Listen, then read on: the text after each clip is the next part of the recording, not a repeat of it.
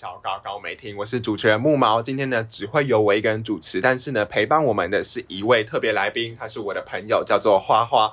打花花来跟大家打声招呼。嗨，大家好，我是花花。为什么花花声音这么低沉？花花今年哎，今年二十岁吧？哎，是二十对，没错，二十岁。然后目前呢，他就是一个艺术创作者。好，那呃，其实我还就今天的主题是我们想要来聊聊，就是一些青春的故事。因为花花呢是就是可能算是我朋友圈里面数一数二最会晕船的人。那我们想要来请教花花，你本身有觉得自己是一个会晕船的人吗？对啊，哈，你 觉得自己是一个会晕船的人？那你有觉得说自己为什么这么容易？是因为你会把别人的一些好的行为过度延伸想象吗？我觉得不否认，我可能在这方面的主观意识过强，所以有时候会导致晕船的，就是准备上船这样。是什么样的情形可能会导致你？比如说是可能对方今天拍了你一下肩膀，还是这样子碰到你的手，还是可能就是做了什么样特别的事情，还是只要是任何对你好的事情，你都会觉得没浪漫触动，浪漫触动。那我我问你，你你觉得你人生中第一次晕船是在什么时候？国中吧，国中，国中啊，你还有印象那个对象吗？国中，国中其实就有一个跟我很好的人，对啊，然后他。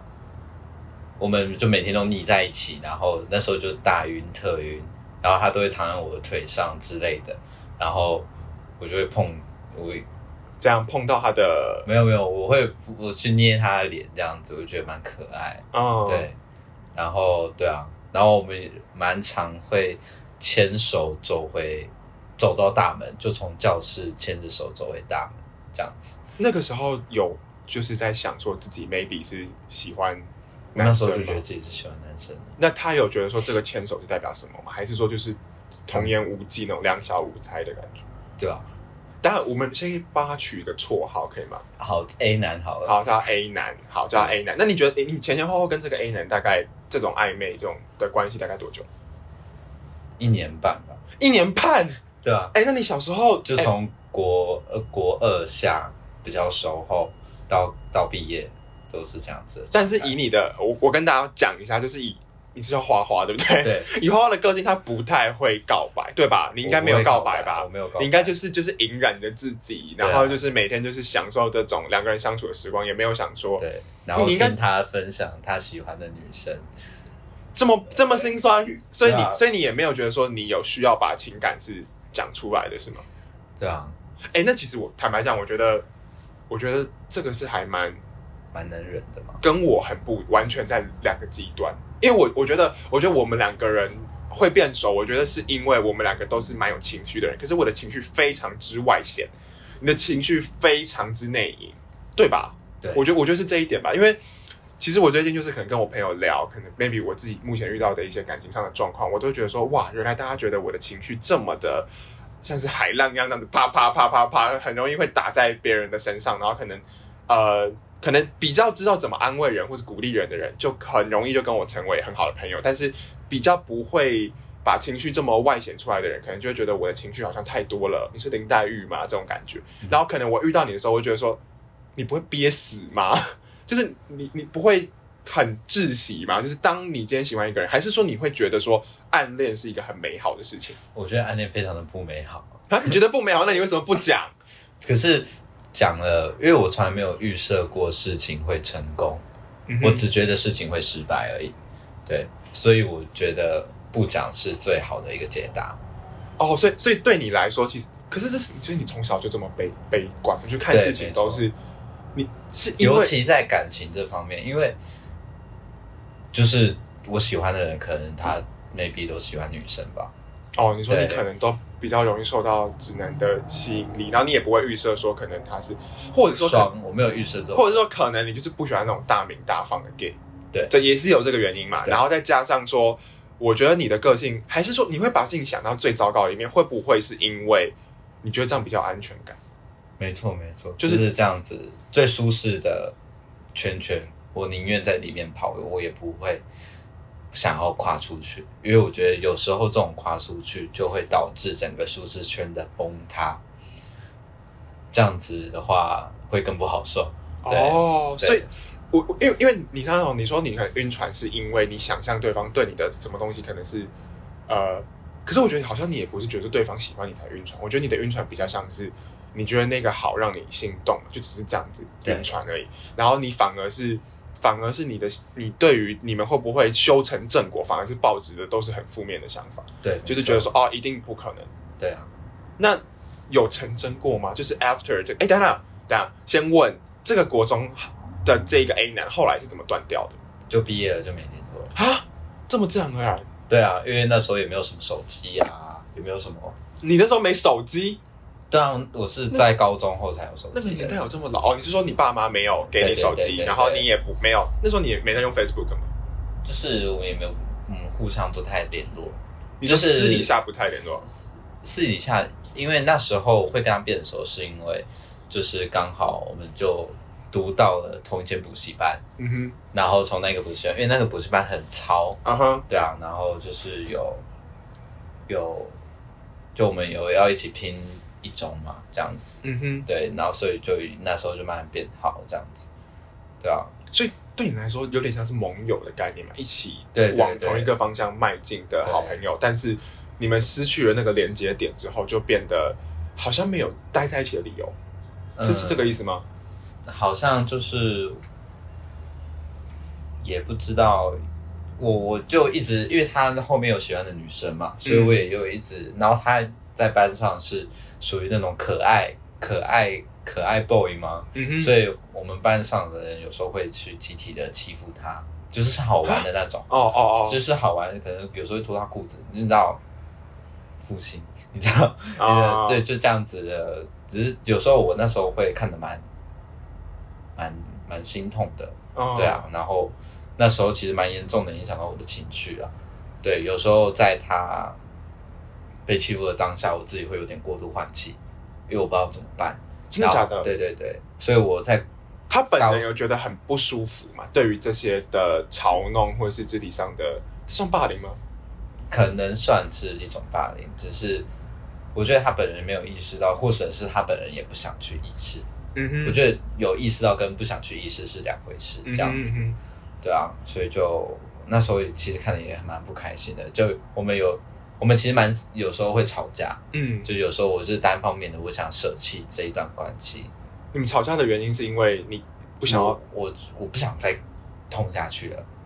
就是我会跟他说，就是我觉得如果你你还一直想，就是他好像就是跟那一群朋友一起玩，然后就。每次玩到后面就会变这样子哦，然后我就说，如果你就是，我觉得我们就过过各的。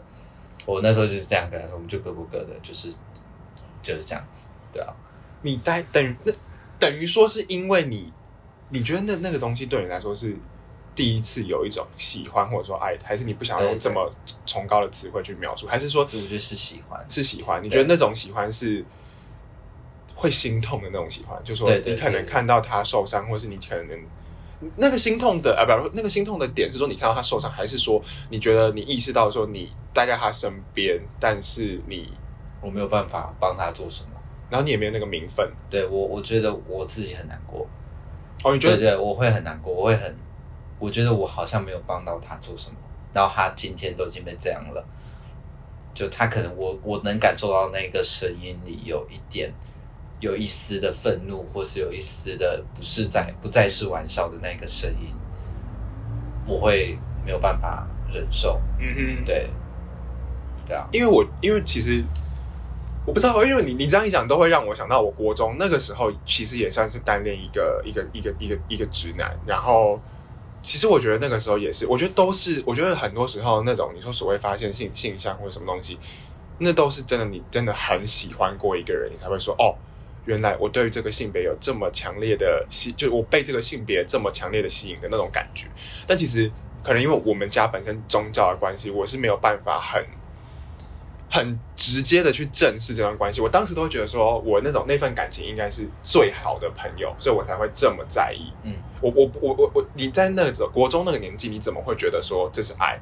或是这是喜欢，就是对于这个概念根本是很模糊的，所以对我来说，我当时对那个人有有感觉是说，国中男生不是很喜欢玩抓一下屌啊，然后拍一下屁股啊，然后在那边就是在那边洗脑啊，对我来说，我就会觉得会吃醋，就觉得说别人怎么可以碰他？然后呢，当时国中嘛，就是你要好的朋友，通常女生之间要好，手牵手什么的，大家都觉得很正常。但你男生之间要好，可能别人就会有点开始碎语碎语，觉得说是不是男生就是应该要是那种击掌啊，然后这样子拍胸那种好。但是当时对那个男生，就是我可能会。很想要牵他的手啊，可能会就是啊，我印象很深刻是那时候国一的时候，不是要去海参馆？我不知道你有没有印象，我们同一个国中啊，要去海参馆。然后那个时候就是因为我跟他真的才刚开学一两个月，就变得非常之要好。然后那时候呢，就是因为大家就是班上可能有些腐女啊，就想说，哎，这两个男生那么好，想要看他们有一些亲密的互动。可能对我来说是我会很紧张，甚至是可能有生理反应的那种害羞的感觉。可能对他来说，他就是钢铁直男，他就是。觉得哦，就是跟好朋友一起做一些好笑的事情。那个时候刚好就是那时候吃卡迪娜，然后那时候就把卡迪娜这样子，然后对方这样子，呃，怎么讲，含住一边，然后呢，我这样子含住一边，然后这样子慢慢慢慢越靠越近，就觉得第一次那种心动的感觉就出现了。哦天哪，这一集就是 很认真在帮大家回顾那种国高中时期那种青涩初算初恋嘛？你觉得？哎，等下，你觉得初恋是第一个喜欢上的人，还是第一个交往的人？交往。第一个交往的人，那我觉得就是，嗯，情感启蒙啊，就这对我来说是一个情感上的启蒙，而且我喜欢这个人喜欢了三年之久，而且在这之中，只要是我觉得我真的是一个太情绪太外显的人，而且我觉得我的外显是有一点那种情绪都什么说恐怖情人那种感觉，我自己觉得我我国高中的时候就是我我当然我现在克制很多是可能因为朋友的关系，因为。呃，我慢慢懂得怎么经营一段情感关系，我把我的情绪收很多。当然，对某些人来说可能还是不够，收的不够。但是对我来说，其实我已经收很多。我那时候的情绪是多到，他只要对我一点冷落，我会写千字文给他的那种。就而且我是那种，就是那我还记得我那时候明明对围棋没兴趣，我还去跟他，而且围棋对我来说很难，因为他就是很数理的东西，我还去跟他报同样的社团，然后。那个时候我记得，就是我觉得他好像觉得我很烦，或是一直黏着他嘛。然后呢，我就还会写信说：“你是不是已经不把我当最要好的朋友了？怎么样？怎么样？怎么样？怎么样？”然后就是一直问号。那我那时候就写信给他。那到后来我下课之后，我发现那张信被揉烂，被丢在垃圾桶里面，我心痛到一个不行。然后那时候回家，妈妈不是会就是可能准备点心，我就吃不下咽。然后一直到后来。因为国二的时候也是经历过很多事情，然后可能他就是我们还是很好。他生日的时候，我生日的时候，我们都记得彼此的生日。然后很多时候就是会一直形影不离，那端餐桶啊，然后一起当小老师啊。然后因为那时候我们两个人在班上成绩都是一起争第一的，所以我觉得跟他在一起其实就等于说是因为他数学好，我国文好，我们等于是互补的。他教我数学，然后我教他写作文这样子。然后。那段时间对我来说，其实一本现在回想起来，我也觉得说我很感谢生命中有出现这一个人。但其实是到了后来，他交了女朋友之后，我才死了心。但是重点是我那时候有告白，然后那时候也吵了很大的一架，因为他那在那个时候他会觉得说，呃，等于说有点类似说，哎，我都已经包容你喜欢我，或者我包容你是同性恋这个事实，你为什么还要？那么无理取闹，当然我现在觉得我很无理取闹，而且也甚至是因为这件事情，我才跟我父亲讲说这整件事情，他才知道说哦，原来自己的儿子是，然后觉得这件事情很严重，然后我因为我父亲本来也是跟你一个比较像的人，他是一个很悲观的人，他会觉得说你那个朋友就只是客套，表面上跟你好，他其实觉得你恶心的要命，就是他会有一种很很悲观的想法这样子，但是后来是。我在那所国中认识了其他同样是同志的朋友，然后我慢慢慢慢慢慢的能够以友情的方式看待这一个曾经很喜欢过的人。那当然，他后来也交了很多的女生，呃呃，也不是也不是说很交了很多女朋友，是说也经历过几段感情的波折。那我们也彼此就是分享自己对感情的看法，然后也像以前一样好好的互动。所以我觉得国中时期的这种单方面的运转，其实应该算是。我们两个都蛮共同的，就是意识到说，哦，原来自己真的可以对一个男生产生这么强烈的欲望。我觉得是这样子，而且那个时候，但是我觉得那个时候美好的点是说，就是，嗯，我觉得我们国中没有这么的要把同性恋往死里骂，就反而是，反而是就是大家觉得，哎，好玩好笑，也不会那么认真，就觉得说啊，你那艾滋病带源者啊，你这个恶心的人，甚至是你可能这样子碰他的屌之类的，就是也不会。有人特别觉得说啊，你好恶心或怎么样，就是那时候大家都是在一个很怎么讲亢奋吗？或性性上面很亢奋的阶段。没错。对啊，那那你到了高中之后呢？你到了高中，据我所知，应该是没有国中这么单纯的只晕一扫吧？对啊。你觉得你高中的时候的状态跟国国中有什么样的不一样？呃，其实国中没有蛮明确的目标，就是要考上台南一中嘛。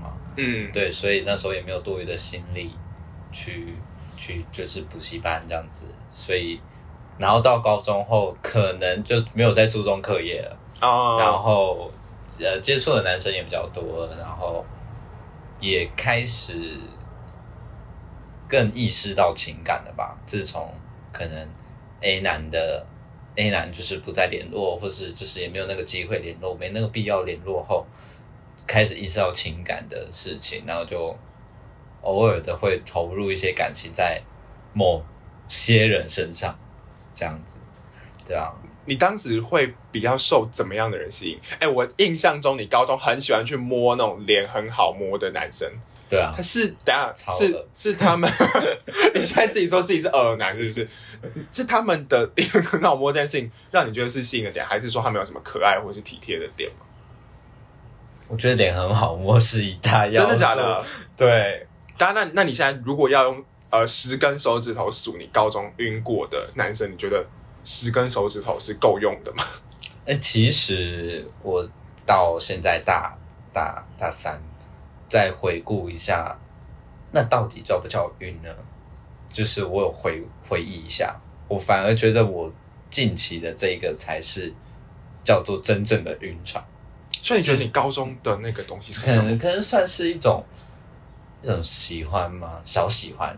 对，我觉得没有到晕船那么严重，可是小船啦，小船晕小船跟晕游艇哦，晕小船跟晕游艇的差别。哎，我觉得这个比喻还蛮恰当的。对对，因为你也知道，我们多多也是一个晕船达人。然后那个时候，他也，我觉得他跟你也蛮类似，就是一下子对这个人发春，一下子对那个人发春。然后我就觉得说，这不是爱啊，是怎么可能是爱？因为对我来说，我真的喜欢过一个人，我会知道那种痛，那种那种感觉，或者是我就觉得那个不是爱。我觉得，我觉得如果我们好，我们。以艺术，我我们以水来做比喻好了。比如说，你的感情是一杯满的玻璃瓶，你可能那时候就是第一个拿滴管，然后滴一个几滴在每每一个小船上面。对。但是你觉得你现在晕的这个，是你把整个玻璃瓶几乎都放到放到它放到它这个讲容器嘛，放他的灵魂里面那种那种感觉。对，现在晕船就蛮近似于国中那一任的晕，国中那一个。第一首任晕船对象这样，所以你你你高中时期的晕船比较像是，你那时候是会想要找一个依靠吗，或是一个可以把感情投注的对象？是是这样这样子的概念吗？以前其实蛮找不到目标，人生目标吧，所以我其实基本上有一大段时间是靠晕船在生活的，因为我觉得这一个可以让我有一个生活重心。我觉得这个是那时候，因为那时候实在是太彷徨了。这一个是最直接可以让我有一个生活重心的一个，让我继续行走的一个目标。嗯，对，你生活重心，你用到生活重心，这样算是一个蛮蛮重。可是万一他其实，这个这个生活重心，或者说这个被你晕船的人，是需要给你什么回回馈的吗？需要给你什么样的回馈吗？比如说。其实不太需要，就是给他，你给他，就是他叫你碰他的脸就好了。对 还是说他陪伴，或者是说陪你可能去去玩或者什么之类的？呃，其实基本上会让我小晕的人，基本上都有达成以上要素。脸很好摸，脸好摸，会会陪我出去玩，会陪我聊天，对。然后会陪会不会陪我聊心事，我倒是觉得不重要，因为我本身本来就不是一个会把情绪如此外显的。人就是我不太会把任何属于自己的一些难堪的事丢出来，在高中的时候，所以其实高中很多人跟我的认识程度都，我觉得像是认识而已，就没有到很好。很多同学啊，就连我晕船的那些对象，他们都对我的了解也就是蜻蜓点水而已，或者是我其实到后面有去思考这个问题是。就是为什么好像我都无法成为他们最好的那个人，嗯哼，就好像其实好像也只是我，我我迫使他们只能只能让我蜻蜓点水，就是因为我根本也没有表现出来给他们，对吧？所以，对，哇，可是我因为怎么讲，就是我觉得，我觉得在当时的你其实是很不懂怎么用言语去表达自己的。对，没错。对，然后到了大学之后，我觉得，因为可能因为你读的科系的关系，你或者是你接触到很多艺术、很多哲学的东西，你开始这些无以名状的情绪，好像顿时找到了一个很很抽象或是什么样的载体语言。对对对对对对，我觉得我觉得是这个样子。那那你你上大学之后，当你开始有言语去表达你自己的情感之后，你觉得在你的感情生活带来什么样的变化？我觉得我还是没有办法把，还是我会我会把它藏在藏在我的文章里，像是秘密一样。嗯，我觉得书写对我来说是一个情绪的发泄口，不管是唱歌或书写，或是任何的创作。对，所以我我蛮善于把秘密藏在我那些看似很很很很广义的文章里，看似就是很很轻，但是其实我把我所有我目前的生活状态都已经融入到那一个文章里了，就会，然后我有刻意的使那些文章没有那么有指向性，对，所以其实还是很多人看不懂。那有与我。到达一些呃交流人，都能感受到，就是能感受到什么，但是不会感受到是谁这样子。对，这也是我想要的啊。只是，对啊，其实其实好，这个东西虽然跟情感没有没有什么关系，但是呢，就是我觉得也可以小谈一下这件事情。就是确实，我觉得文章可以作为，或者是说艺术作品嘛，不管是你什么样的形式，可能可能是电影，可能是服装，可能是绘画，可能是小说，可能是诗，什么样的形式。很多人都说，为什么你要做这么抽象，这么的看不懂？我觉得会不会有一种原因，是因为这个东西太私密了，所以你不想要用很直接的方式表达，让别人好像看到你裸体那种感觉。对，我觉得其实每一种创作都是自己的裸体，就是就是那么的、那么的、那么赤裸，只是说表现的形式跟手法不一样，对不对？对对，形式手法不一样，会导致的整个就是对。我好像也没有想要让，我们希望只是达成跟与我能共振的人，嗯哼，跟与我能一起共振的人能到这些共鸣就够了，嗯，对，也没有想要什么普遍易读性嗯。那种，就是就去看那种白话文小说就好。我我懂你意思啊，我懂你意思啊，我懂你意思啊，但是但是就是我觉得那。好，那我们来谈谈，就是我们我们终归还是要回到就是真正那个晕船这个大命题啦。就是我们谈艺术，如果大家有想要听的，就是可以留言或是投稿，或者是就是可能因为这个东西可能 maybe 我觉得因为像这个题材，我觉得很适合写到底卡上面。然后我觉得我们之后节目的可能副副副频道可能也会往就是可能。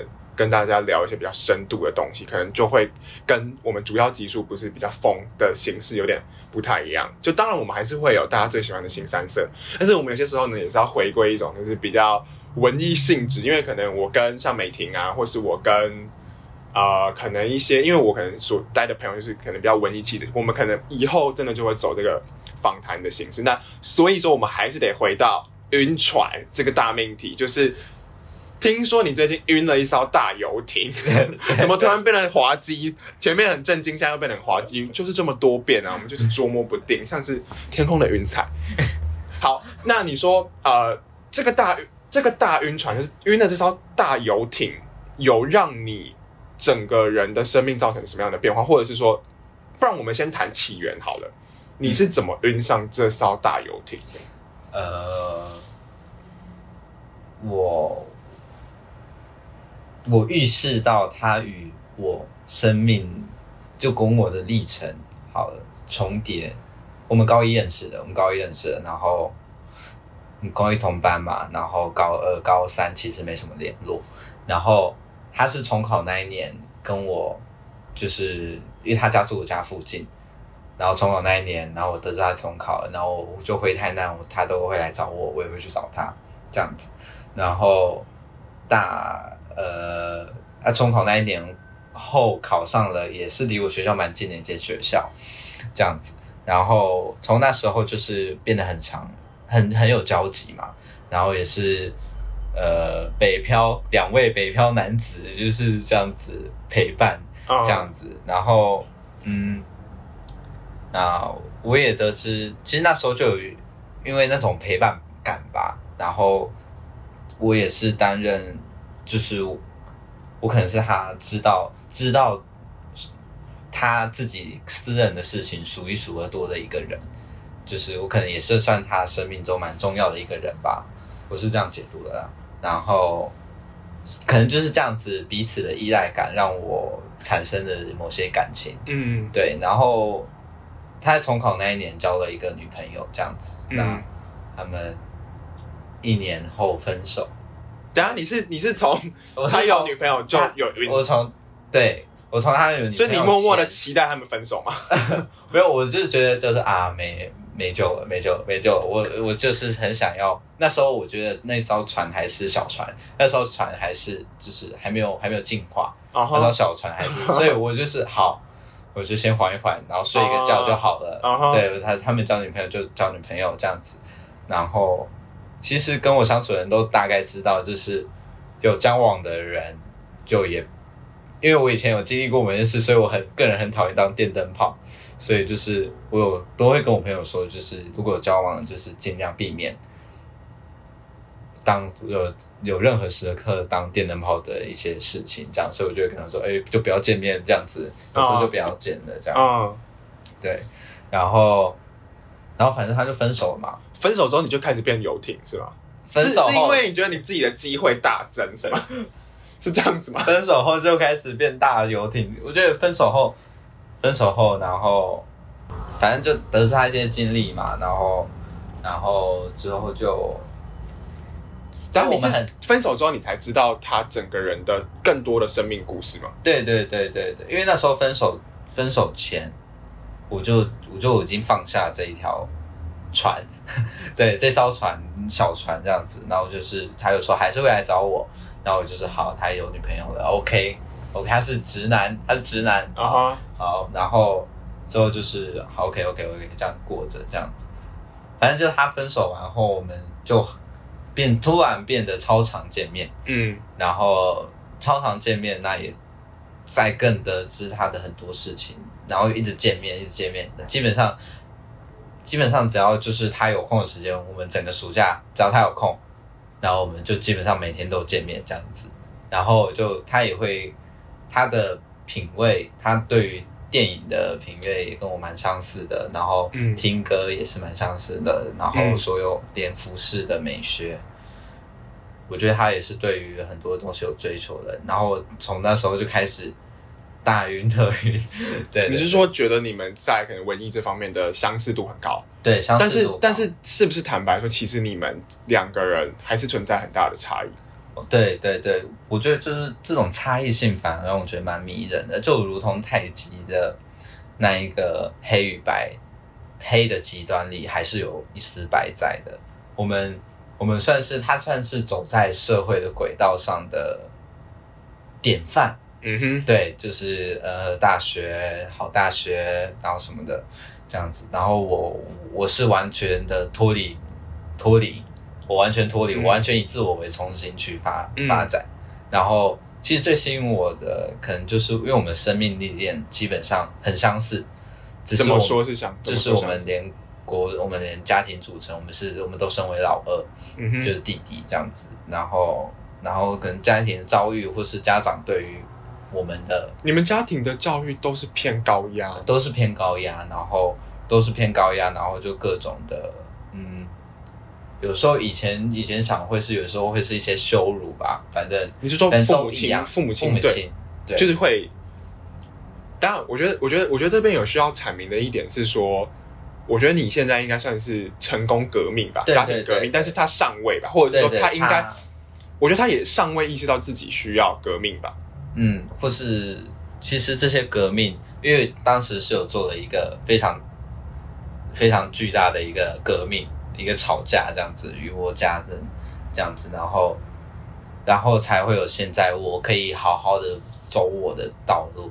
但是他没有，但是他没有，所以我我我觉得我觉得这个地方需要先跟观听众朋友说明的一点就是，他应该是对于可能你你因为你说你们对电影文学呃或者是什么审美是有相似的品味，对，他对这方面是有兴趣的，嗯，他不知道自己的兴趣是什么，但是他。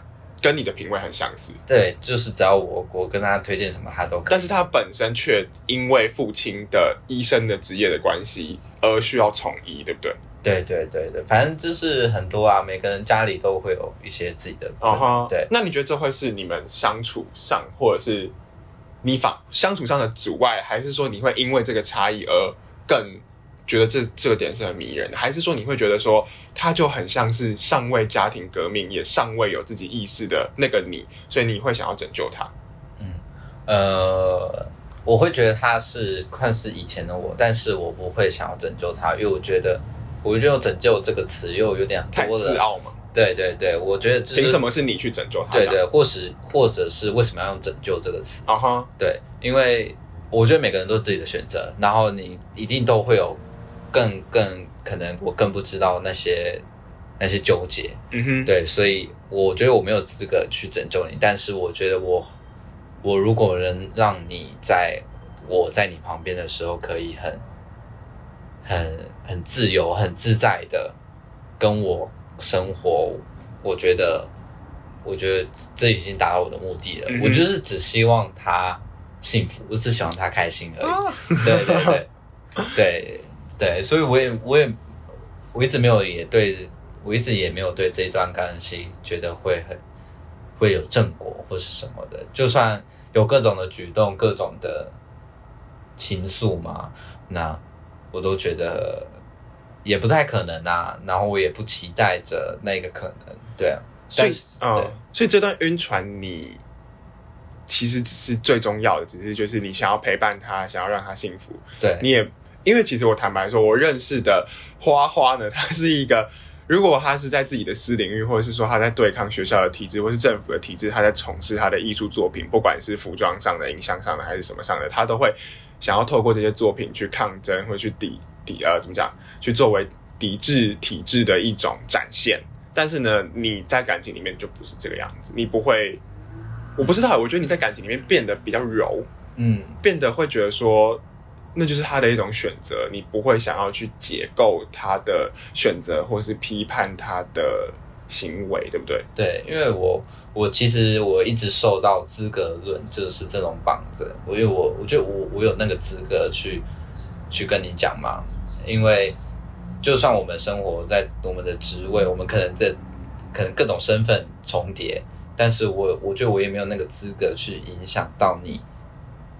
去去去拯救嘛？我觉得“拯救”这个词就是有会有点上下意味，或是我我这个就是最准的嘛？我我这一个举动就是最最好的嘛？我也没有办法保证。然后所以对呃，对学校的各种作品，就是我与其做说说做抗争好了，我比较像是做就是做我所看到的，我所看到的就是这么的悲惨。我所看到的整个政府体制、整个学校体制就是这么的恶劣，嗯哼，所以我我就以我的观点出发，嗯哼，做我自己，嗯哼，对。但是以感情来说，我不能只用我自己，因为这是他的事情，嗯，那我可以听他的，我可以给他建议，但是我不能影响他，我也没有这个资格去影响他，嗯，对啊，这是我我自己给自己的限制吧，对，因为以感情来说，一个有生命、有意识的独立个体。其实很需要，就就像你对于可能学校政府的那些建呃建构或是体制，你你有不满，但是呢，其实我觉得那个也回归到说，这是你一个生命的展现。所以对于一个感情来，对于一段感情来说，你们两个独立的个体，它也是一个独立的生命展现。所以你就觉得说，那你既然会对这些外界有这么多的呃情绪，那他理所当然的，他也也也是会有，所以这更应该要尊重，对不对？对对对，我我我我觉得人就彼此尊重啦。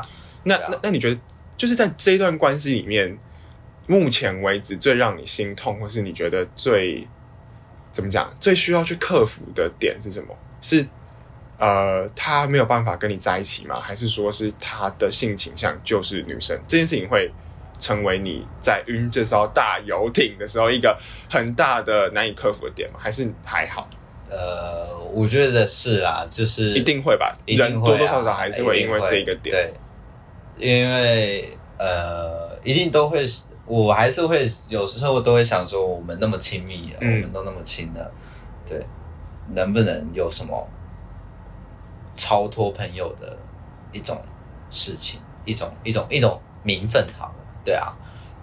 有时候还是会期待一下，只是这期待就是在瞬间的被抹掉，瞬间的，对啊，他还是他才是走在社会轨道的人，嗯，对你说，他还是得走在社会轨道。他有跟我说过，就是他他觉得跟女生，他觉得他需要的不是女生，是这种陪伴，听起来蛮渣的。可是再说一次，你再说一次，他需要的女，他需要的不是女友，是这种陪伴。他有对我这样子说对，然后但是他没有办法脱离这个框架，因为脱离这种框架就全毁了。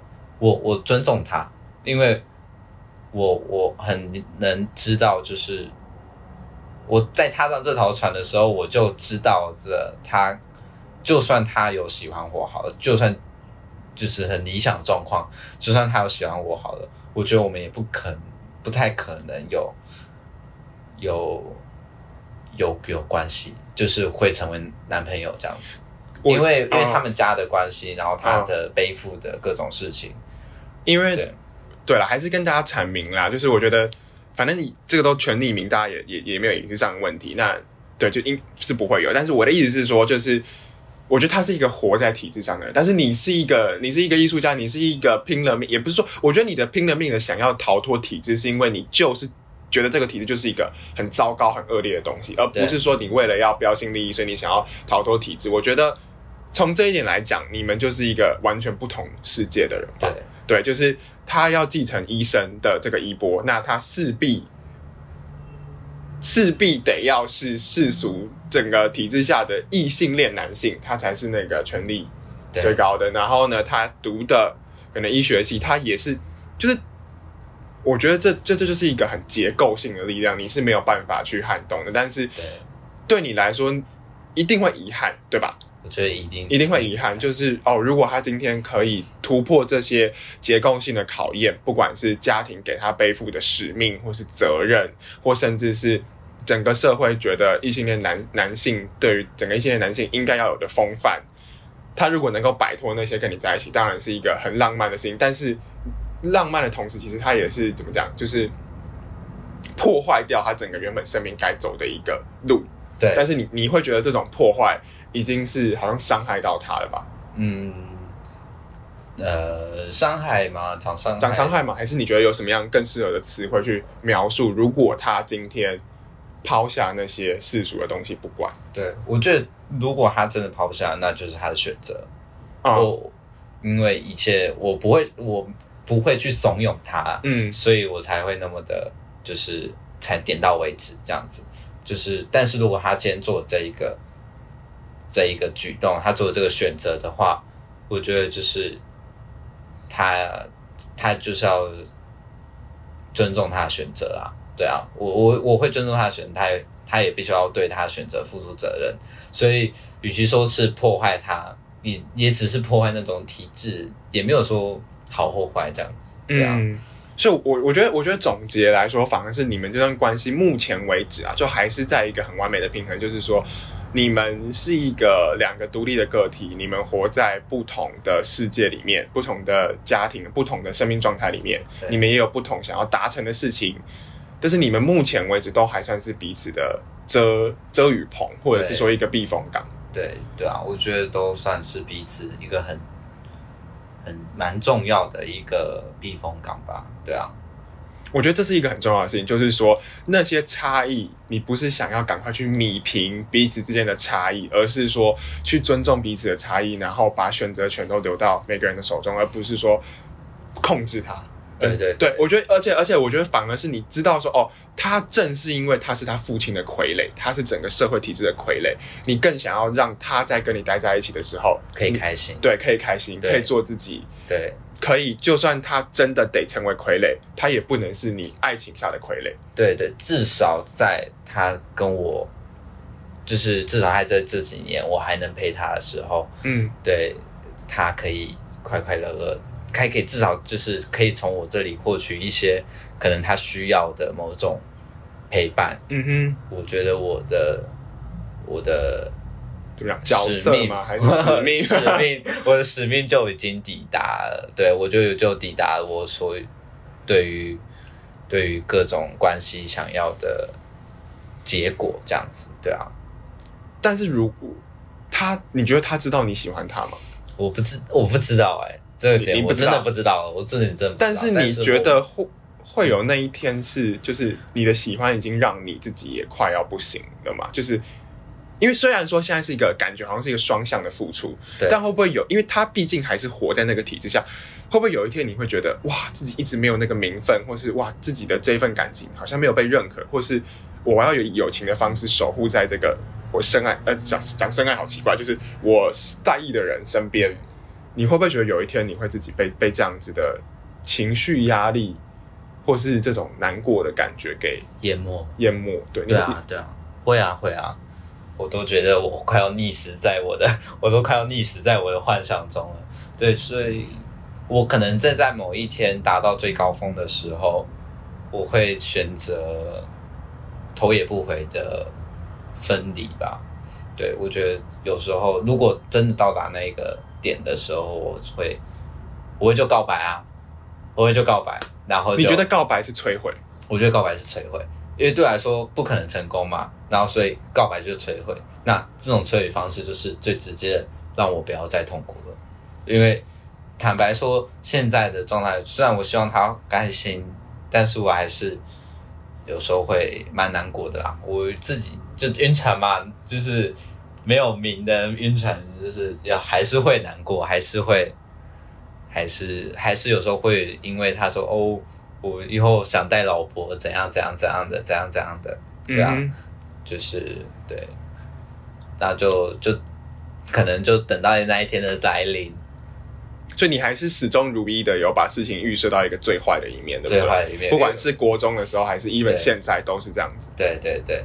就是告白就是摧毁。我已经想到这一集的标题，就是觉得这一集突然变得很文艺，你知道吗？就是这集标题可能是“告白是最爆裂又美丽的摧毁”之类的，就是可能是会是一个比较感性的标题。因为你也知道，我们节目的痛调一直都是比较疯，当然我们也有正经的时候，或者是也有可能很社会激进分子的那种时候。但是呢，我觉得这一集可能会是一个很特殊的一个集数，就是说来跟大家聊。